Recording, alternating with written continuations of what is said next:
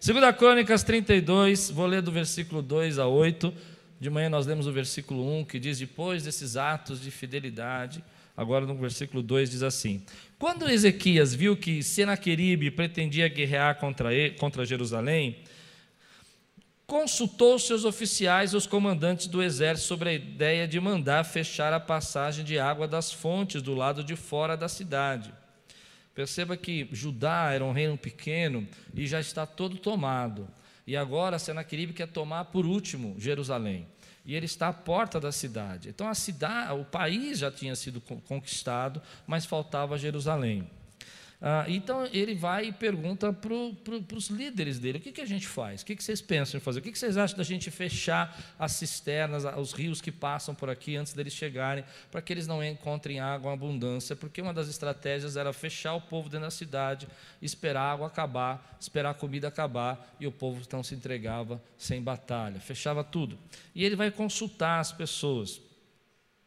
Ah, e eles concordaram. Assim ajuntaram-se muitos homens e fecharam todas as fontes, o riacho que atravessava a região. Eles diziam: Por que deixar que os reis da Síria venham e encontrem toda essa água? Depois, com grande empenho, reparou todos os trechos quebrados do muro então ele foi lá e reconstruiu os muros que protegiam a cidade, e construiu torres sobre ele, construiu outro muro do lado de fora, ele fez mais um muro ainda para tentar impedir o povo, o exército de chegar. Ele reforçou o Milo da cidade de Davi. O Milo, as pessoas acreditam que eram as escadas, uma, das escadas principais que levavam e apoiavam o muro levavam o exército mais rápido para cima do muro. Ele reforçou isso para que pudesse ter um acesso assim que eu entendo. Da cidade de Davi. E mandou fazer também muitas lanças e muitos escudos. Milo também pode ser um aterro, ou seja, é um lugar onde que eles aterram para que eu possa ter o acesso mais rápido. Bom, depois disso ele, ele mandou também fazer muitas lanças e muitos escudos e nomeou sobre o povo oficiais militares, reuniu na praça junto à porta da cidade, animando-os com estas palavras: Sejam fortes e corajosos. Não, você precisa entender tudo tomado, não tem ninguém mais, pra, só tem eles. Ele faz todo esse reforço, mas era como se os Estados Unidos quisesse conquistar a Nicarágua. Dá para entender? Ou como chegasse assim e falasse: olha, é, não tinha o que fazer, mas ele fala: sejam fortes e corajosos, não tenham medo nem desanime por causa do rei da Síria, do seu enorme exército, pois conosco está o poder maior do que está com ele. Diga aí, quem, quem tem esse poder maior na sua vida? Diga aí, quem tem? Quem pode dizer glória a Deus por isso? Pois conosco está o poder maior do que com ele. Com ele está somente o poder humano, mas conosco está o Senhor, o nosso Deus, para nos ajudar e para travar as nossas batalhas. E o povo ganhou confiança com o que disse Ezequias, rei de Judá. Vamos orar? Senhor, fala conosco nessa noite, traz a tua palavra ao nosso coração. Fala conosco, Senhor, e, e vem fortalecer a nossa fé que possa haver, Senhor, agora uma unção do Teu Espírito, para que nós possamos saber que maior é o que está em nós do que o que está no mundo. Que o Senhor tem nos guardado, o Senhor tem nos protegido nesse tempo, em nome de Jesus. Amém. De manhã eu falei sobre confiança, confiar no Senhor, acreditar, se apegar a Deus. É interessante que esse rei era apegado a Deus. Mas embora ele fosse apegado a Deus, e a Bíblia diz isso, que ele era um Deus que era um, era um rei que estava sempre olhando, orando. Você vai ver que nesse texto ele fala muito sobre quantas vezes o rei orou aqui e buscou a Deus. Ele procurou fazer a parte dele. É interessante isso, porque a gente confunde confiança em Deus em não fazer a sua parte. Você às vezes transfere a responsabilidade sua para Deus, que era coisa que você devia resolver, que você devia mudar. O fato de você confiar em Deus é muito importante, mas se você confiar em Deus e não fizer a sua parte, tem alguma coisa errada. Os arqueólogos contam, é, é, muito interessante que hoje tem um passeio lá em Jerusalém, onde que você entra por dentro desse, desse, desse caminho que o rei Ezequias construiu. Ele construiu um caminho para a água chegar na cidade que, os rei, que o rei da Síria não conseguiu achar. E era por dentro de um, de um dos muros. A água passava por dentro da cidade. Ele foi tão inteligente nisso que até hoje, por exemplo, quando os arqueólogos encontraram esse túnel que levava água para dentro da cidade, eles ficaram impressionados com a engenharia que ele fez.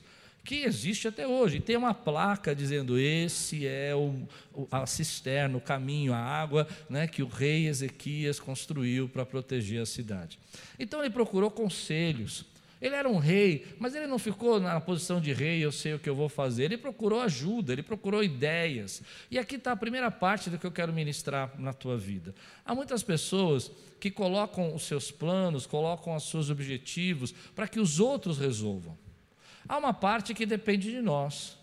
Há uma parte que depende, mesmo com toda a confiança que você tem em Deus, você precisa entender que Deus vai lhe colocar algumas coisas para que você possa fazer. Isso é interessante porque parece tão simples, mas a gente às vezes não entende isso não entende que Deus tem promessas na nossa vida, que Deus tem livramentos para nós, mas que nós precisamos também fazer a nossa parte na direção disso. Eu acredito muito que Deus é um Deus abençoador. Eu acredito muito que o nosso Deus tem prazer em abençoar os seus filhos. Eu acredito muito que o nosso Deus não tem escassez, mas muitas coisas que nós deixamos de receber é porque nós não procuramos conselho, porque nós não procuramos nos preparar para situações. Embora toda a preparação que ele vai fazer não vai servir para nada para parar um exército, mas o que eu admiro é que ele tentou. Tem gente que se entrega muito rápido. Tem gente que não tenta mudar. Então você quer que sua vida mude e você não tenta fazer nada diferente. Você vai reproduzindo isso na tua vida durante anos, até que chega uma hora que isso persegue você. Você acha que é obrigação do outro te socorrer, você acha que o outro tem que fazer alguma coisa por você. Pois bem, faça a sua parte, porque Deus está pronto para fazer a parte dele. Se você quer ser abençoado, querido, você precisa fazer a sua parte. Tem muita gente que eu conheço que parou a vida nesse processo, que alguém tem que fazer algo para mim, alguém tem que socorrer a minha vida, mas Deus está chamando você para fazer a sua parte. Então, esse rei, ele vai parar, ele vai buscar conselho, ele vai fazer a parte dele, mas aí chega num ponto que é interessante que até tentar conciliações, ele tenta, porque ele sabia que do lado humano estava perdido. Em 2 Reis, vamos passear na Bíblia, em 2 Reis, capítulo 18, versículo 13 a 15, mostra que esse rei tentou fazer a parte dele ao limite. Tentou fazer tudo o que ele pudesse para salvar aquele povo, para que ninguém mais morresse naquela nação, mas não deu certo. 2 Reis 18, 13 diz assim: No 14 ano do reinado do rei Ezequias, Senaqueribe, Senaqueribe, rei da Síria, atacou todas as cidades fortificadas de Judá e as conquistou. Olha, todo o país já tinha sido conquistado. Então Ezequias, rei de Judá, enviou esta mensagem ao rei da Síria em Laquis. Cometi um erro. Ele tinha enfrentado um grande império e ele já, o outro rei antes dele já estava é, pagando impostos e ele parou. Ele disse: cometi um erro, pare de me atacar e eu pagarei tudo o que exigires. Olha que interessante, ele tinha confiança em Deus, mas ele fez a parte dele. E aí, olha a resposta, olha o que vai acontecer. O rei da Síria cobrou de Ezequias, rei de Judá, uma, um absurdo para aquela época: 10 toneladas e meia de prata e 1.050 quilos de ouro. Assim, Ezequias lhe deu toda a prata que se encontrou no templo e na tesouraria do palácio real. Ele fez tudo o que ele podia. Ele tentou. Então, querido, deixa eu dizer uma coisa para você. Eu creio que Deus quer fazer algo novo para nós nesse tempo, e eu acredito que até o final do ano você vai viver coisas novas da parte de Deus. Mas você precisa fazer a sua parte. Tem muita gente que está no stand-by eu vou dizer para você, esperando alguma coisa acontecer, comece a fazer o que Deus está tocando no teu coração agora, faça a tua parte. Mas isso, pastor Klaus, que eu posso fazer é tão pequeno, não importa, faça o que você tem que fazer, porque quando você faz tudo o que você podia, aí chega a hora de Deus fazer aquilo que Ele tem que fazer. Quando tudo que você faz não é o bastante, e você tenta, e você luta, e você trabalha, e você procura se proteger, e você procura se guardar, e você procura crescer, você procura fazer o seu melhor, mas ainda não tem o resultado, já se sentiu assim? Já passou por isso, onde você começa a fazer o teu melhor e parece que você não rompe? Continue fazendo o seu melhor. Continue fazendo o que você pode. Não pare. Ah, mas aquilo nunca vai acontecer. Aquilo nunca vai mudar. Não tem saída. Meu querido, Deus pode fazer aquilo que você não imagina. Se você faz a sua parte, quando você tudo que você fez não é o bastante, aí é a hora de Deus começar a agir na tua vida e começar a te dar direcionamento. Talvez tenha gente aqui hoje que vai receber aquilo que está esperando há muito tempo, porque já fez tudo que podia e agora chegou na hora de Deus fazer aquilo que Ele prometeu que ia fazer na tua vida. Quem pode dizer glória a Deus por isso aqui, meu irmão? Ele fez tudo o que podia, agora falou: agora não tenho mais o que eu possa fazer. E aí você sente aquele desânimo, porque você tentou tudo que você podia, você tentou fazer tudo que você conseguia e não teve o resultado. Pois bem, tem aqui uma palavra para você: não desista, nós não somos daquele que retrocede. Aquilo que Deus disse que faria, Ele é poderoso para fazer. Ele te deu uma família, luta por ela, faz a sua parte, continua guerreando. Ele te deu filhos, lute por ele. E aquilo que você não pode fazer, Deus vai fazer. Aquilo que você não, que não resolve. Porque às vezes eu tenho uma sensação que a gente pensa assim: olha, tudo que eu fiz não é o bastante, não vai resolver, não adianta fazer. E nós nos entregamos. Nós achamos que aquilo acabou, que não tem saída, que não tem resultado. Eu não sei se eu estou pregando para alguém aqui que não adianta mudar, que não adianta lutar. Mas é interessante que nessa história você vai vendo que o rei Ezequias ele está fechado, ele está em cerco. O que, que é um cerco? Cerco é um momento da sua vida, querido, que você não tem o que fazer. Não tem como sair para a direita, não tem como sair para a esquerda, você não consegue pagar a tua conta, você não consegue arrumar um emprego, você não consegue mudar a tua situação. Há momentos da nossa vida que a gente está em cerco. Alguém já viveu um cerco aqui na sua vida? Mas é nessa hora que a graça de Deus se manifesta. Por isso eu preguei de manhã, e você precisa ouvir a pregação da manhã, senão você não vai entender quase nada à noite. Vale a pena confiar no Senhor. Quem pode levantar sua mão aqui comigo e dizer assim: vale a pena confiar no Senhor. Há muitos momentos da minha vida e da sua vida, começa a lembrar deles, que você chegou num cerco. Você chegou que não dava para sair, não dava para mudar, não tinha como resolver. Você fez tudo e tudo que você fazia não era o bastante. Mas eu tenho certeza que se você se apegou a Deus e começou a orar, um escape saiu, uma oportunidade chegou, algo aconteceu que você não esperava, que te trouxe até aqui. Sabe por quê? Porque Deus continua sendo o mesmo ontem, hoje e eternamente. Essa não é uma história de batalha de Ezequias, essa é uma história de batalha da nossa vida. Momentos que a gente tem atos de fidelidade. Vem comigo agora, igreja. Momentos que você tem atos de fidelidade, momentos que você tem atos de declaração de amor ao Senhor e se levanta um grande ataque sobre sua vida com calúnias, se levanta um grande ataque contra sua vida com intimidações, tentam paralisar você, você tenta resolver, você tenta apaziguar, mas aquele chefe continua te perseguindo, aquela pessoa continua dizendo que não gosta de você, aquele outro tem inveja de você e você não consegue falar para ele que você não tem nada contra ele. Meu querido, querido, ainda assim, você tem um ajudador na sua vida, tem um Deus que cuida de você. Quem crê, diga amém. amém. Ah, como eu creio nisso. Momentos de ser, por isso que eu gosto dessa história, porque já passei na minha vida momentos de batalha que me senti em cerco. Eu não consigo resolver. Se eu falo da briga, se eu não falo da briga, se eu ajo dá problema, se eu não ajo dá mais problema. E aí o que, você faz? Leve as suas afrontas para o Senhor. Você já carregou muito tempo elas dentro de você. Coloque na presença de Deus. Foi isso que o rei fez. Vamos estudar sobre isso um pouquinho? Olha o que diz aqui, em 2 Reis 19, 33 a 36. Você está no momento que você já tentou tudo. Você já fez o que você podia e aí, o rei de manhã, eu contei isso, ele foi até o altar, orou e falou: Senhor, ele está falando que o Senhor não vai nos livrar, e o que, que nós temos que fazer? E o profeta Isaías imediatamente mandou uma resposta dizendo que o Senhor ouviu a oração dele. Olha que lindo. Ele está no altar clamando, e o profeta está em outro lugar e falou: corre lá que o rei está orando, e Deus mandou falar para ele que ele vai trazer o livramento. E é esse livramento que a gente vai ouvir pelo caminho por onde veio voltará. Não invadirá esta cidade. Para um pouco, gente. Olha para mim aqui. Quantos de vocês acreditariam? Não, não pode ser super espiritual, tá bom? Cercado, 185 mil pessoas acampados, um exército furioso, furioso. Já tinham conquistado todo, todo o mundo antigo praticamente. Israel já tinha sido levada, Judá boa parte. Você está numa cidadela pequenininha, nos muros ali fechados, não tem como vencer, e você recebe uma palavra profética dessa. Eu não sei quantos de vocês, eu vou falar por mim. É uma hora difícil de acreditar, não é? Vamos, colocar isso nos dias práticos. Você tá, vai lá no médico e recebe uma sentença.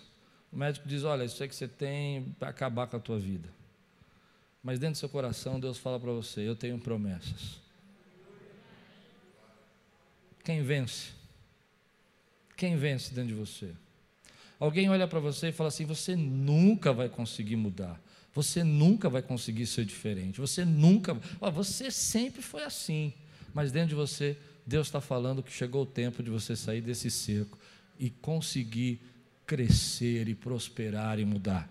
Quem vence? Quantos aqui se apegariam a uma palavra dessa? Não uma palavra de alguém disse, assim diz o Senhor, talvez isso possa acontecer, isso já aconteceu comigo, eu creio nisso, que Deus fala mesmo, assim diz o Senhor. Mas às vezes Deus fala dentro do seu coração. Eu me lembro uma vez quando eu, a Lupe é, é, ficou grávida da Talita, e a gente foi ao médico, a gente estava sentado, ela teve um problema, umas dores e tal, e o médico falou: Olha, isso aí que você tem, um cara especialista, um cara top da área médica, que ela conhecia, porque ela tinha trabalhado no hospital, fomos no melhor. Ele disse: Olha, o que você tem aí é que você tem um cisto, você precisa cauterizar esse cisto rápido para isso não virar um problema para você. E é interessante que enquanto ele falava, Parece engraçado isso, né? Já aconteceu isso com você? Algo dizia dentro de mim assim: Isso não é cisto, não, isso é filho. É muito doido, né? E, e, ela falava, e ele falava assim: Não, porque tem que fazer logo. Olha, se fosse você, eu já saía daqui e já marcava para amanhã. Vem aqui, a gente já faz essa cirurgia. E eu dizia no meu coração, acho que a Lu trabalhava, a Lu trabalhava comigo nessa época, né, a Lu Monteiro, e eu falava, não, isso é filho. Isso aí, isso aí é nenê. E é interessante que é, eu, eu, cheguei em casa e nós estávamos conversando e, e ele deu um remédio para ela tomar para poder marcar essa cirurgia. E quando eu fui ler a bula, dizia assim que pessoas grávidas não podiam ter é, tomar esse remédio que poderia abortar. E eu falei, Lu, não toma esse remédio porque você está grávida, você não está doente. E aí foi engraçado porque eu me lembro que nós conversamos e, e ela falou uma coisa que tinha razão. Ela tinha acabado de fazer um exame de sangue, e no exame de sangue dizia que ela não estava grávida. E nós estávamos com o exame de sangue na mão. Eu não estou dizendo que eu não acredito em ciência, vocês estão entendendo, né? Eu não sei o que aconteceu. Eu sei que eu falei para vamos fazer um propósito com Deus. Durante uma semana a gente não vai fazer nada, não toma um remédio. Se doer, a gente corre para o hospital. Ela teve uma dor muito forte, desmaiou e tudo. E daqui uma semana a gente faz um exame de novo. Desses aí, qualquer de farmácia, a gente vai ter certeza. Se não for, não for. Não é, e a gente, eu estou errado. Mas eu sinto no meu coração. E olha, para a glória do Senhor. Uma semana depois a gente fez o exame. E hoje a gente tem uma filha linda chamada Talita. Porque, querido, tem coisas que não dependem dos homens. Ah, você entendeu o que eu estou pregando agora? Tem coisa que não depende dos homens, depende de Deus. Existem momentos na nossa vida, eu vou dar uma notícia ruim para você, mas que é boa. É ruim, mas é boa.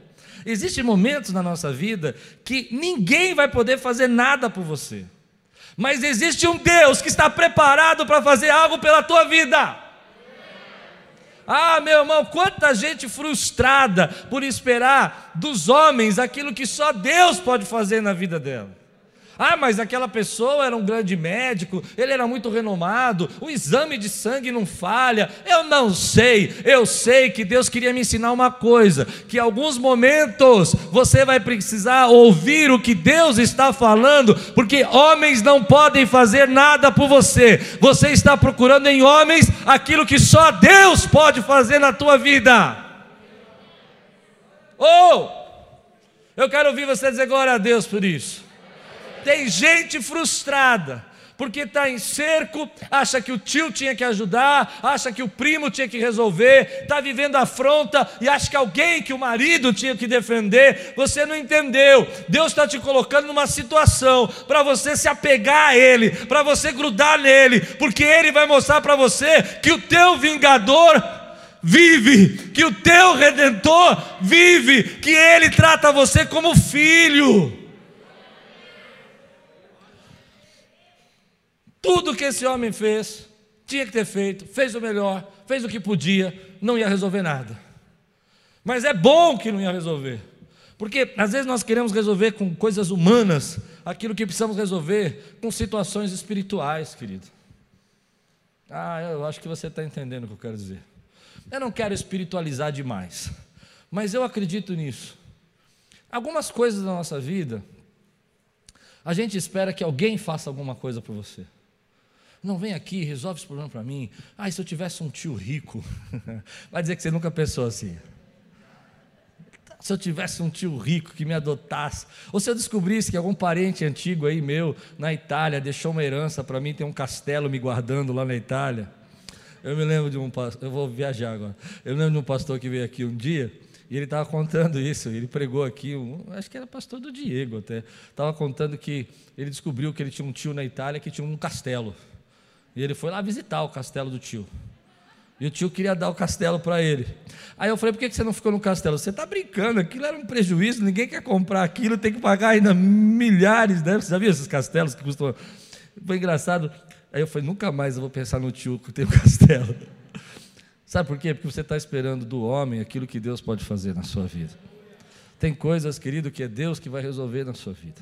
Tem coisas que é Deus que vai abrir a porta não tem escape para você, não tem saída, você não pode resolver o problema, mas recebe essa palavra, só quem crê agora toma posse, o livramento está a caminho. O livramento está a caminho. O livramento está a caminho. O livramento está a caminho. Meu querido, quantas vezes na sua vida você já passou por uma situação que não tinha onde ir e as pessoas falaram para você: desiste, para, abandona, não, não vai mais, você não vai conseguir pagar esse curso. Eu conheço gente que se formou assim, você não vai conseguir estudar, você não tem jeito, e Deus fala para você: ei, o livramento está a caminho. Ah, mas eu espero. Aí você vai ao banco, e você vai à secretaria da faculdade, você vai fazer o que você pode, nada, nada, tudo fechado, o cerco está armado, mas Deus diz para mim: eu tenho livramentos que você não pode imaginar, eu posso fazer coisas que você jamais sonhou. Tem pessoas que vão dizer que não dá, tem gente que vai falar para você que você não pode, mas eu digo para você: eu sou o Deus que derruba exércitos. Deus ainda derruba exércitos hoje. Primeira lição: Pare de esperar de pessoas aquilo que só Deus pode fazer para você. Isso só traz frustração. Faça a sua parte. Faça o que você pode mas entenda que a parte que tem só, só Deus e não desista. Segunda coisa que eu aprendo aqui: você diz não tem mais jeito, mas ainda não terminou o jogo. Quem pode dizer glória a Deus por isso? Preciso pregar isso. Quantas vezes você já disse que não tem mais jeito e o jogo virou? Quantas vezes, querido? Me lembro uma vez que nós estávamos aqui na crise financeira mais difícil dessa igreja. E uma querida irmã chegou para mim com todo carinho e falou: Pastor, acho melhor só fechar, porque daqui para baixo vai ficar difícil. Dívidas, problemas. E eu vou ser sincero, ela não falou por mal, ela não falou por falta de fé, ela foi realista. E eu fui para casa e orei. Falei, Deus, o que é para fazer? E eu me lembro o que Deus falou comigo. Você crê que eu posso resolver isso? Você crê que eu tenho saídas que você não conhece? Deus às vezes vai colocando a gente em situações para a gente aprender a não desistir cedo demais. Tem gente, querido, que começou o primeiro problema na escola, abandona. Olha o silêncio que ficou. Tem gente que o primeiro problema no casamento, ah, esse homem não era de Deus para mim. Ele ronca. Tadinho. É. Primeiro, não é verdade, estou dizendo? Existe, eu vou falar para uma geração aqui que eu amo, mas que eu tenho dificuldade de entender algumas coisas. Pare de ouvir o que vocês gostam e comece a ouvir o que vocês precisam. Quem pode dizer amém porque eu preguei agora? Tem uma geração que só quer ouvir o que gosta. Comece a ouvir o que você precisa se você quiser mudar. Ouvir o que gosta é fácil. Eu venho aqui, conto umas piadas para você, você dá uma risada, faço uma graça, você fica feliz. Diga que você pode tudo, que você é maravilhoso, que você consegue tudo. Você volta para casa dando ruivo, gritando, felizão. Mas a tua vida não muda. Porque para mudar, você tem que ir até o final. Você não pode desistir antes do jogo acabar. Quando eu era criança, eu gostava muito de esporte. E uma das coisas que mais me irritava nos times que eu jogava eram os times que, quando a gente saía perdendo de um, já desistia de jogar. Sabe aquele jogo que você está na escola fazendo um torneio entre classes? E aí você, primeiro, primeiro ponto foi do time adversário, e o time todo faz assim, ó. E não consegue jogar mais. Tem gente que vive a vida assim. Tem gente que não acredita que Deus possa fazer algo nos 45 minutos do segundo tempo. Mas Deus pode fazer. Pode fazer. Se você se apegar ao Senhor. Se você buscar dele e não dos homens. Se você não desistir cedo demais. Eu me lembro de uma pessoa, não lembro quem foi que me contou essa história, que estava estudando na faculdade, eu estou com essa ideia na mente, e, e a pessoa começou a ter problemas financeiros no trabalho. Mas ainda ela não tinha nenhuma, nenhuma prestação atrasada na faculdade. Então ela veio um dia para mim e falou assim: Ah, eu tranquei a minha matrícula. Eu falei: Mas por que você fez isso? E ela disse: Ah, porque não ia ter condição de pagar. Você não entendeu o que ela disse? Não ia ter condição. Futuro. Mas você tinha alguma prestação atrasada? Não. Você conversou com a secretaria? Não. Mas não ia ter condição de pagar. Você desistiu cedo demais. Você desistiu cedo demais. Às vezes a gente precisa entender, querido, que nós precisamos orar. Orar. Você vai ter luta no seu casamento, você vai ter luta na sua profissão, você vai ter luta na sua saúde. Mas você não pode, querido, desistir cedo demais. Você precisa entender que o nosso Deus, na palavra dele, fez escapes de última hora, ou até mais, fez escape na hora impossível. Um exemplo desse escape é você esperar Daniel entrar dentro da cova dos leões para fechar a boca dos leões. Não é? Você está dentro da cova, você podia falar, não, os leões podiam desmaiar, ter um soninho antes, antes dele entrar. Um outro escape que eu acho incrível é que Deus permite que os, os moços entrem na fornalha superaquecida para lá dentro soltar as cordas dele e eles passearem pelo fogo. E por que, que Deus deixa essas histórias? Porque há momentos na nossa vida, querido, que você não vai ser livre antes. Há momentos que você vai ser livre na hora, no momento. Naquele momento, se você acreditar, Deus vai fazer algo pela sua vida. Às vezes, querido, às vezes pessoas podem achar isso que eu estou falando isso para te animar. Mas nesse tempo, muita gente está perdendo o chamado de Deus porque não consegue aguentar o mínimo possível, até dentro da igreja. Eu já estou vendo que não vai dar certo. Porque aquele irmão olhou para você e reclamou da sua palavra. Ah, eu já sei que eu tenho que mudar de igreja. Por que, que você sabe? Você não ora, rapaz. Vai orar. Dobra o seu joelho, fala com Deus. Você tem que ir, vai. Você tem que ficar, fica para a glória do Senhor. Mas para de desistir o processo de Deus no meio. Pronto, preguei. Posso ir para casa, estou feliz. É verdade. Quantos recebem essa palavra que eu estou dizendo? Porque você não consegue dar continuidade ao processo. Você desiste.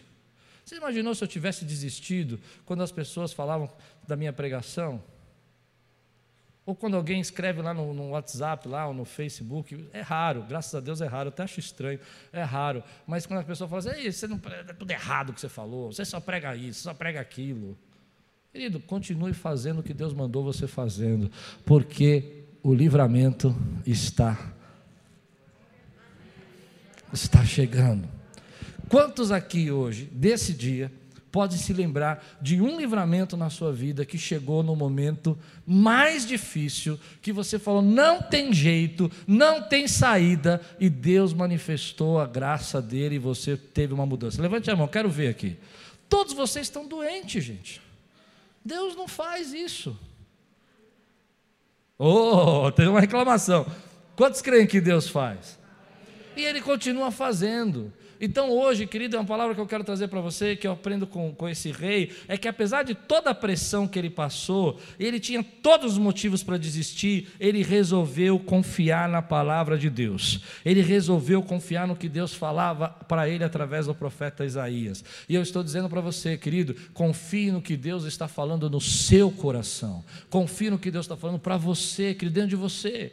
Olha, se Deus está dizendo para você continuar, continue. Se Deus está dizendo para você marchar, continue marchando. Ah, mas as pessoas vão dizer que você não pode. Não espere delas aquilo que só Deus pode falar. Tem coisas que elas não podem saber, elas não sabem do futuro, elas não sabem dos escapes, elas não sabem dos livramentos, mas Deus sabe, querido, como Ele vai salvar, como Ele vai mudar essa situação. Quantos podem hoje abrir o seu coração e dizer assim: vale a pena se apegar ao Senhor? É isso que esse rei vai fazer. Diante de toda a situação, ele vai buscar Deus. Eu acredito que se Deus falasse para ele, não, entrega a cidade, ele entregaria, porque ele ia ser obediente a Deus. Mas ele ouviu uma palavra contrária. Ele falou assim: a virgem, olha o que o profeta falou: a virgem de, de Jerusalém maneia a cabeça e ri de você, ó rei Senaqueribe, que foge para casa. A Bíblia está dizendo que, olha, olha a profecia, que bonita que é essa profecia. Está dizendo que uma criança, uma menininha de 12, 13 anos, de anos de idade, ia olhar para o rei Senaquerib e falar assim: tchau, tchau, bobão. Essa é a brincadeira. Por isso que ela fala, maneia a cabeça. Sabe quando você faz assim com desdém? Você não maneia a cabeça para fazer isso? Você não faz assim? É isso que ele está dizendo. A virgem, a criancinha, está zombando de você, rei. Você se acha tão poderoso porque você não conhece o nosso Deus, que é muito mais poderoso do que você pode imaginar. Você senta aí em tronos de terra, da terra. Deus está sentado no alto e sublime trono, e ao lado dele tem serafins, querubins. Aleluia. Minha palavra, querida, é essa. O livramento vem quando você espera e obedece o que Deus está falando para você.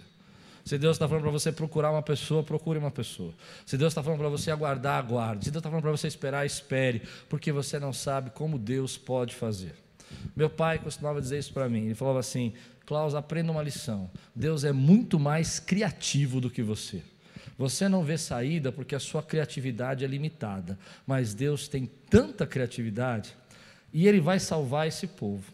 Pensa comigo, 185 mil pessoas na 100, repete aí para você decorar, 185 mil. É muita gente parada ali. E Deus vai acabar com aquele povo de um jeito muito interessante. Tem gente que, que, que costuma dizer que que essa palavra não aconteceu na Bíblia. É interessante. Não, não é impossível que, que esse exército foi embora, que 185 morreu no, no mesmo dia. Não dá para acontecer. Mas foi encontrado lá na, nas terras do, do, de, da Síria, que hoje não é mais a Síria, uma tabuleta, uma tabuleta do rei Senaqueribe. E na tabuleta, evidente que o rei não vai falar, e perdi a guerra para Jerusalém. Não vai escrever isso, porque ninguém que é rei vai contar a história desse jeito, né? É como os nossos livros de história. A história é contada sempre pelo vitorioso. Quem ganha a batalha conta a história, né? Isso quem perde conta do seu jeito. E ele contou da seguinte maneira: ah, é, eu fui até Jerusalém e a cerquei e prendi o rei Ezequias como numa gaiola. Ponto. É verdade. Mas ele não conta que ele não conseguiu conquistar a cidade. E o que, que as pessoas acreditam? Olha que interessante. Lembra que eu falei que tem que fazer a sua parte? Lembra que eles fecharam a água? Lembra que eles fecharam os reservatórios de água? Naquela época o exército trazia comida e trazia muito alimento, água, para poder se manter em cerco, ficar lá. E os estudiosos acreditam, a maioria das pessoas acreditam, que porque eles fecharam a água, e não tinha água, Deus usou dessa estratégia, Deus usou, Deus colaborou para que Deus mandasse uma praga de ratos, de animais que entraram nas tendas procurando água, procurando comida e passaram peste para esse grupo. E eles morreram. Deus usou sobrenatural, porque não deixa de ser sobrenatural, mas usou também a atitude deles. A maioria das pessoas acredita que foi assim que aconteceu. E sabe o que eu penso? Eu não sei o que aconteceu. O que eu sei é que Deus pode fazer com rato, sem rato, Ele é criativo para fazer. O que eu quero dizer para você é que tem livramentos que estão chegando na sua vida que você não conhece de onde vai vir. E às vezes é uma atitude que você tomou lá atrás que vai provocar um livramento na tua vida hoje. Foi uma ligação que você fez, uma pessoa que te ajudou, alguém que você socorreu, uma palavra que você deu, um curso que você fez que vai abrir a oportunidade que Deus vai usar para trazer a bênção sobre sua vida. Quem pode dizer glória a Deus por isso? Meu irmão, Deus tem livramentos para nós sobrenaturais, livramentos que nós não conhecemos. Começa a olhar na palavra de Deus quantos livramentos Deus tem dado, quantas batalhas a Bíblia descreve, porque a vida é uma batalha, porque a gente tem batalha na nossa vida, e essas batalhas são vencidas com estratégias que Deus nos dá. Essa é uma estratégia linda. Olha, não fique amedrontado, não se sente ameaçado, não fique travado, porque as pessoas te ameaçam, não fique se sentindo preso, intimidado. Confia no Senhor. A intimidação não vai fazer você crescer, mas saiba que se você vencer a intimidação e crer que Deus tem livramento para você, você pode chegar a conquistar aquilo que Deus planejou para a tua vida. Você pode estar intimidado com o seu ministério, você pode estar intimidado com aquilo que Deus chamou você para fazer, e isso está impedindo você de acreditar que Deus tem livramentos para você. Quero contar uma história que nós vivemos aqui há quatro anos atrás. Quatro anos atrás, eu entrei nesse processo de achar que não tinha saída. Nós estávamos no prédio do lado, estava cheio. Aquele prédio tinha uma capacidade de sobrevivência lá dentro menor que esse. Esse ainda não está pronto. E a gente não tinha o que fazer, porque se a gente quisesse sair, abandonar tudo que nós tínhamos construído lá e sair para um outro lugar, a gente precisava de uma alavanca, precisava de um recurso, precisava de um caixa. E a igreja não tinha condição de fazer esse caixa por causa do tamanho da igreja. O aluguel que nós pagávamos, as contas que nós tínhamos, consumia boa parte e não tinha caixa para fazer isso. Na minha cabeça, eu comecei a pensar que não tinha como resolver. E aí eu falei, sabe uma coisa, eu vou fazer lá um mezaninozinho lá, vai caber mais 100 pessoas, e é isso que nós vamos fazer, e não tem. Saí por aqui, procurei lugares, para você ter uma ideia, a gente pagava 15 mil lá, e um prédio para ser o dobro daquele que nós tínhamos ali do outro lado, né, tinha que ser pelo menos o triplo, né, como é aqui nós somos aqui o triplo agora, ah, nós íamos pagar em torno de 60 mil reais. Era muito dinheiro para você sair de 15 para 60. Eu falei, ou Deus vai fazer o um milagre, ou Deus vai fazer a igreja, todo mundo ficar próspero os dizimistas vão triplicar os dízimos. Pode fazer, não pode? Oh, Deus é fiel para fazer. Quem recebe? Oh, Deus, eu não sei o que Deus vai fazer, né? E eu me lembro que naquela época a gente pensou em fazer as nossas salas de escritório lá atrás e liberar o espaço onde eram as salas para fazer um mezanino. Mas o mezanino ia ser pequeno, ia ser menor que essa aqui bancada da primeira parte, metade dessa primeira parte. E a gente ficou, poxa, mas quanto recurso vai gastar para fazer isso? E eu não consigo esquecer, querido, que Deus sempre tem para nós uma terceira opção, algo que a gente não conhece, algo que a gente não viu, livramentos que nós não sabemos. Quando eu volto de uma semana de recesso, eu chego aqui e há um prédio aqui desalugando.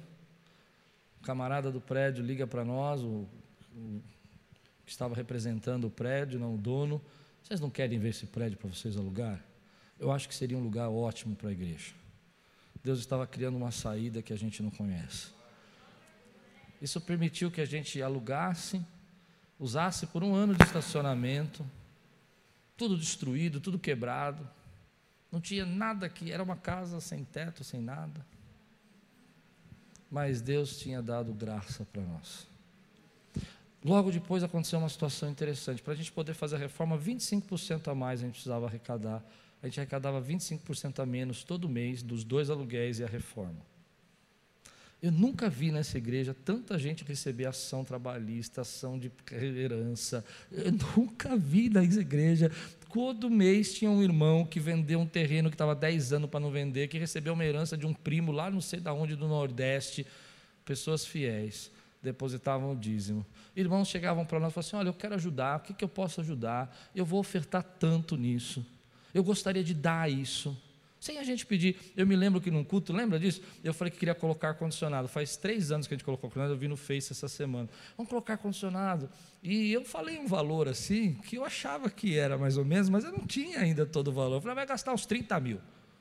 Chegou uma senhora, que ela não era daqui, livramentos que a gente não sabe. Chegou para mim no final do culto e falou assim: Por favor, pastor, posso falar com o senhor? Não conhecia. Eu falei: Claro, tudo bem, tudo bem, pastor. Eu queria saber para o senhor quanto que é mesmo ar-condicionado para colocar aqui no. Eu falei: Ah, uns 30 mil. Ela, era o custo das máquinas, né? Ela disse para mim: Ah, tá bom, eu vou depositar amanhã. Não, não, mas aí, aí que é o engraçado. O engraçado é que eu falo: Ah, tá bom, irmã, vai depositar amanhã? É. Eu falei, o que, que você vai depositar amanhã, irmã? O valor de uma máquina? O que, que você está. Não, não, pastor, eu vou depositar o dinheiro para o senhor comprar. Mas você acredita, irmão, que eu não tive fé suficiente? Porque eu nunca tinha vivido uma experiência dessa maneira, uma pessoa que eu não conhecia, já vi irmãos abençoar, mas gente que tinha vindo uma vez na igreja.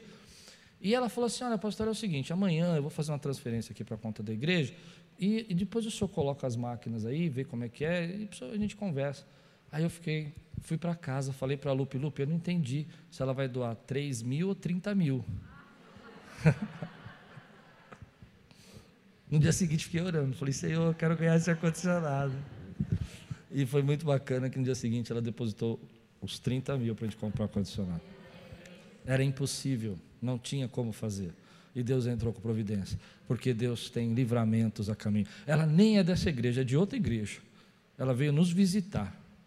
Ela veio aqui conhecer porque viu a gente na internet. Ela veio no dia que eu falei isso. Eu falei sem querer, porque era impossível. Mas Deus tem livramentos que estão chegando na sua vida. Quem pode dizer amém por isso? Amém. Vou para o final. Quero terminar assim. 2 Reis 19, 29. Eu pensei que você ia falar, ah. Ah, agora não pode. Agora vocês me magoaram. Quem está na internet escreve aí. Ah. Não pede a pizza ainda que eu vou terminar. Quem está na internet. Diz assim: 19, 29. Isto será por sinal para você, rei Ezequias. Neste ano se comerá o que nascer espontaneamente, e no segundo ano o que daí proceder. Mas o terceiro ano semeiem e colhe, plantem vinhas e comam seus frutos.